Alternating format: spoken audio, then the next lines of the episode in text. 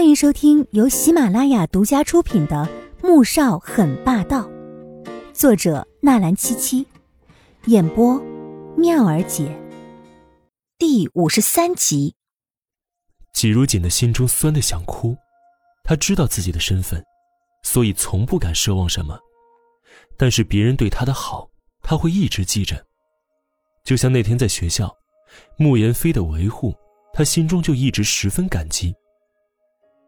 可是现在他说，不过是对他的同情和施舍，哼，那可真是他自作多情了呀。二少的话我记住了，要是没别的事，我要去学校了。又将饺子放回餐桌上，再也不看慕言飞和穆恩一眼，快步走了出去。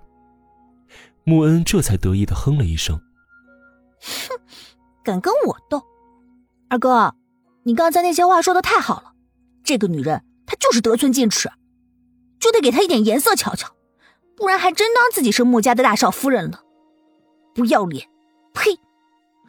二哥，还是你对我最好。穆言飞看着眼中根本就没有泪水，方才还要死要活，转眼之间就得意洋洋的穆恩恩，他这才明白自己刚才干了什么，随手拍开了穆恩挽过来的手。穆恩，你是不是有病啊？你幼不幼稚啊？要不是自己的亲妹妹，他真恨不得一巴掌拍死她。我哪里幼稚了？你不是都信了吗？哎，我这演技啊，真该去当演员，真是可惜了。穆恩恩却丝毫不觉得自己哪里做错了，高兴又得意的走回餐桌里面，拿起筷子，夹了一个饺子往嘴巴里面送去。穆言飞火冒三丈。眉头突突的跳着，一把抢过饺子，就往厨房里面走去了。穆恩急忙追上去要抢回来。虽然他讨厌季如锦，但不得不说的是，他包的饺子还真的挺好吃的。只是，饺子接下来全都进了垃圾桶。吃吃吃，你还有脸吃啊！穆言飞哐的一下把碟子扔进了洗碗槽里面，转身就走了出去。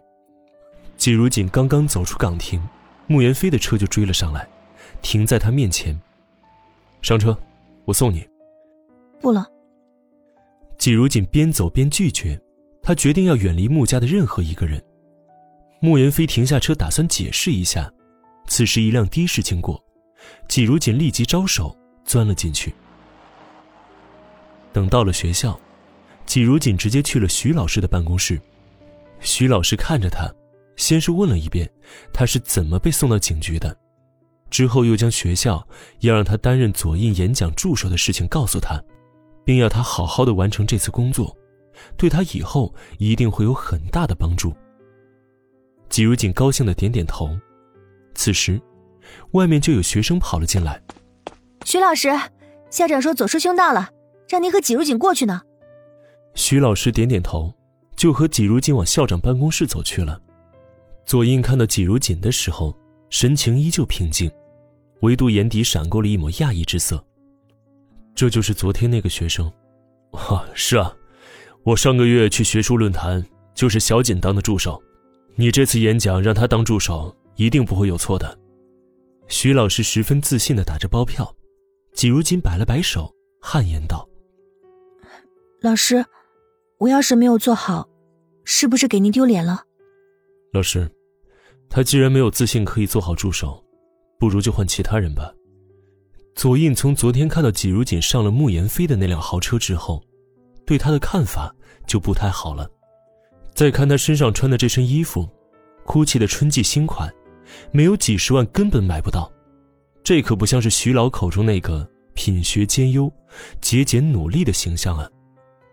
季如锦愣住了，他只是谦虚一下。没想到会被当做拒绝的理由。左先生，如果您对我的能力有所怀疑，不如这样吧，我今天写一份关于您在春城为期一周的演讲策划书，如果您还是满意的话，就让我当您此次演讲的助理，可以吗？许氏从小在逆境之中成长，季如锦的内心十分敏感，他几乎马上感觉到了眼前这位左先生对他的排斥。若非老师极力推荐，他也不是非要当这次演讲的助理。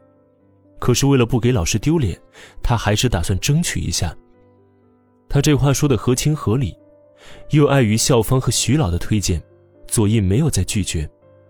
如果我不满意的话，这次演讲就还是由我的特助来准备。说完之后，左印便以还有要事为由离开了。徐老师又将左印这次的演讲的一些信息告诉季如锦，并要他回去好好的做一份策划书。季如锦点点头，背着书包回到寝室，开始查资料做策划。一天的时间，不知不觉的就过去了。穆家，穆萧寒从吃完晚饭之后，就一直坐在花园里面，脸色很不好看。易灵看了看天上渐渐升起的月亮，心想：这还是弯月呀。boss 的心情怎么一天比一天差呢？在花园里面待到九点半，穆萧寒上了二楼，洗完澡，又看了半小时的书，再看时间，此时已经是十点半了。可是季如锦还没有回来，他猛地从轮椅上面起身，一脚就踹了过去。